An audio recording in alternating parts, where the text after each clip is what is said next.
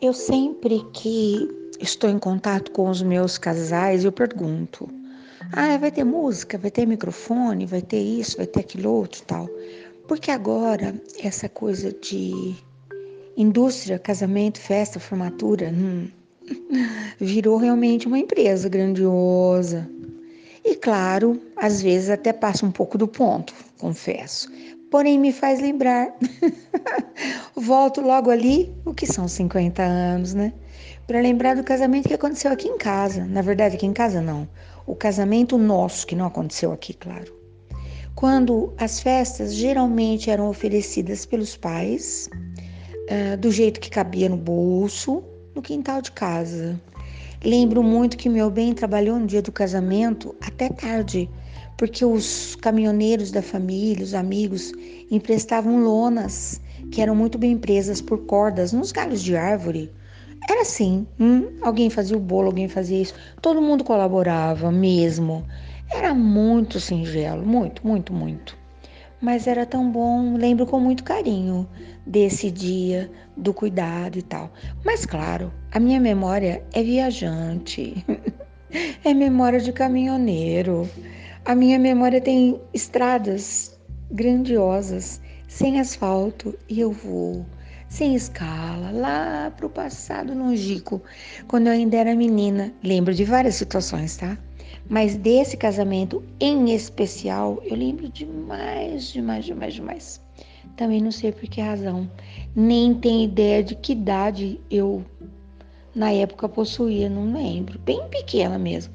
Mas era um tempo que nas fazendas não havia muito recurso. Então, o que acontecia? Ficava o pessoal ali cuidando do, da recepção. Às vezes era um almoço, geralmente era um jantar porque demorava, né? E os noivos iam para a cidade para se casar, então ninguém assistia. Iam para a cidade, às vezes de carroça, olha que situação, às vezes de charrete e às vezes, quando era possível, de carro alugado. Alguém tinha um carro e alugava. Não sei direito como que acontecia. Talvez seja igual o Uber hoje, sem o recurso do Uber, sem a tecnologia do Uber. Também não era táxi, era um outro negócio. Lembro que geralmente era um carro preto, era um carro, na época era moderno, chegava tinindo de limpinho. A hora que voltava estava muito empoeirado, porque as estradas eram todas de poeira.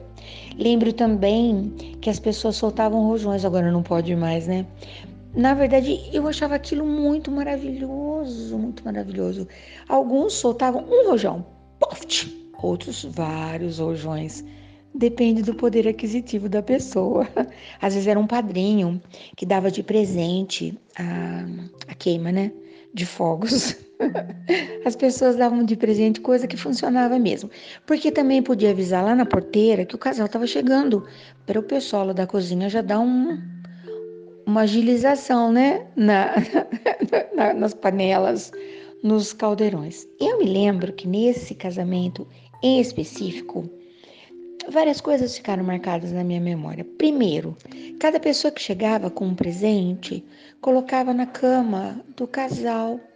Também não sei, pensava que eles vão dormir, né? Não ia dormir, não ia dormir. Ia passar a noite no baile, entendeu? Então não ia dormir. Passava a noite inteira lá com o sanfoneiro. Tira para gatar, já tirei. Põe para gatar, já põe, né? Era isso. Às vezes o sanfoneiro era ótimo, às vezes era mais ou menos, mas quem ligava? Servia-se lá um anisete, sabe o que era um anisete? Aquele licorzinho feito em casa, que às vezes tinha cor para definir o sabor. Então faziam várias garrafas. O anisete era com sabor de anis e era azul, mas tinha também o de baunilha, que era bem fácil de fazer, o de canela, o de cravo. Eu faço ainda. Às vezes tô com saudade, eu faço. Uns trem forte assim, na época eu não podia nem provar. A gente sentia o cheirinho e às vezes quem estava preparando dava uma colheradinha do xarope saborizante feito em casa, sem o álcool, porque depois colocava o, o aguardente, aí a criança não podia mais. Aí colocava aquelas garrafas todas. Tinha tanto açúcar que não precisava guardar na geladeira. Não precisava. Ah, que a gente precisa de um doce na vida, né? Lembro que para esse casamento as garrafas de, de licor, tudo ali bonitinho, né? O, as garrafas de aguardente sem nenhum açúcar, porque o pessoal virava, agora chama shot, né? Virava assim, num gole só. Os meninos diziam que era para criar coragem para dançar. Ah, me faz favor. Naquele terreiro batido, que o pessoal passava nem sei quanto tempo, jogava água e varria, jogava água e varria. Parecia um cimento queimado.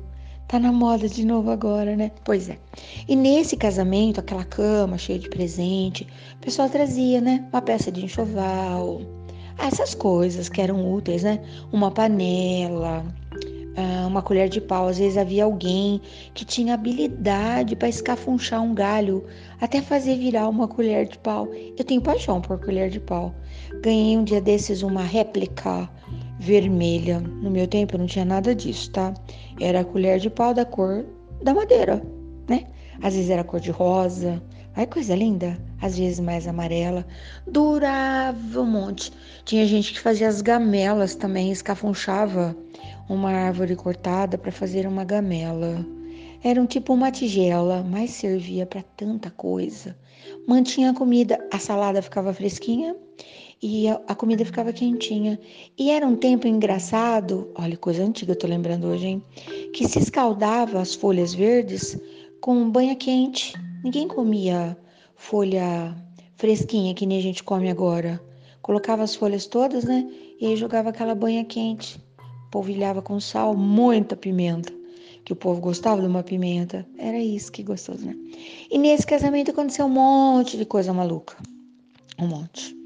Inclusive que alguém foi passar o vestido da noiva, porque aquele tempo tinha-se um apreço pelo ferro de brasa.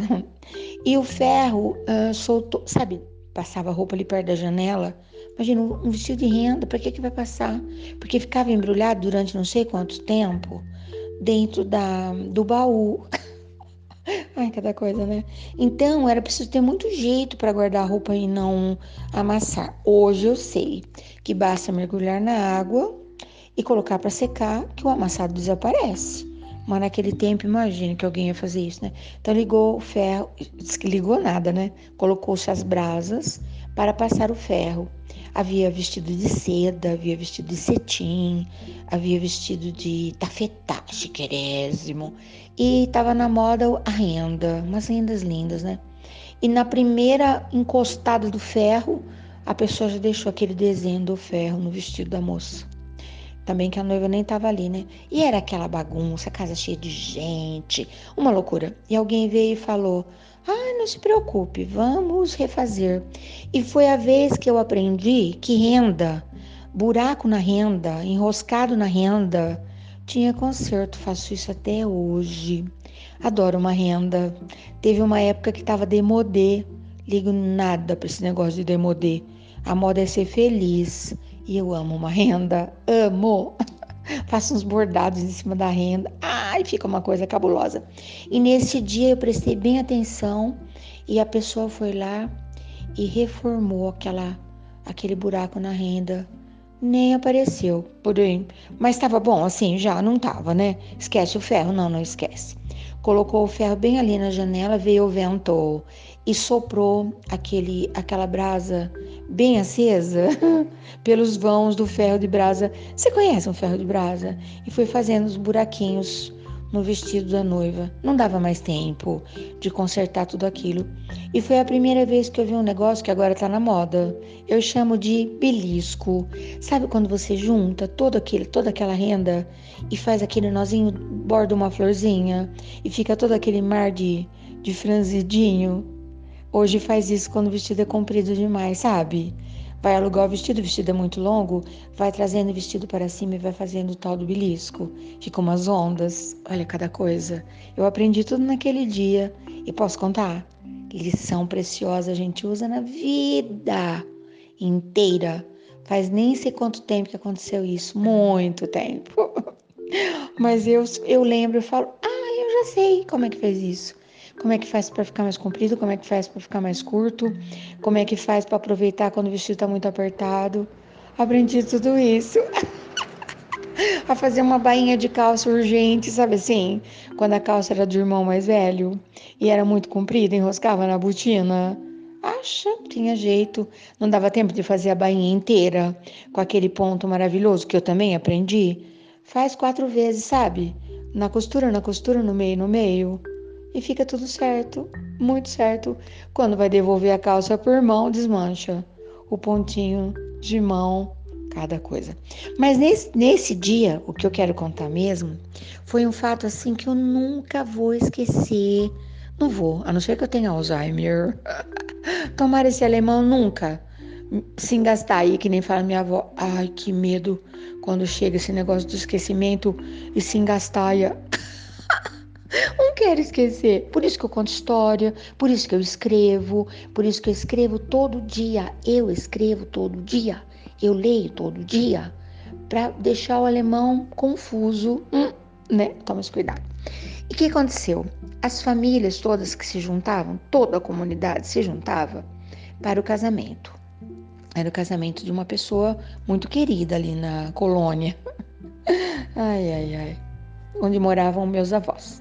E o que aconteceu? Eh, estavam lá as mães na cozinha. Era muita comida, porque era muita gente. Não precisava de convite. Quando se espalhava a notícia que o filho ia casar, todo mundo já sabia. Era só chegar, ajudar no que podia, né? Colocava lá a cortina, colocava lá, fazia, varria o terreiro, preparava. Cada um tinha suas habilidades. Habilidades masculinas, habilidades femininas. Na época era tudo muito bem estabelecido. Que bobagem, passou, porque agora todo mundo tem habilidade, essa coisa de força. Hum, questiono tanto, hein? Conheço gente tão delicada, tão pequena como a força. Conheço gente tão grande que tem força nenhuma. Pois é. E aí estabeleceu-se tarefas para todos. Então tinha todo mundo com tarefa. E a tarefa das crianças do meu tamanho era tomar conta da mesa, tá? Daquela mesa.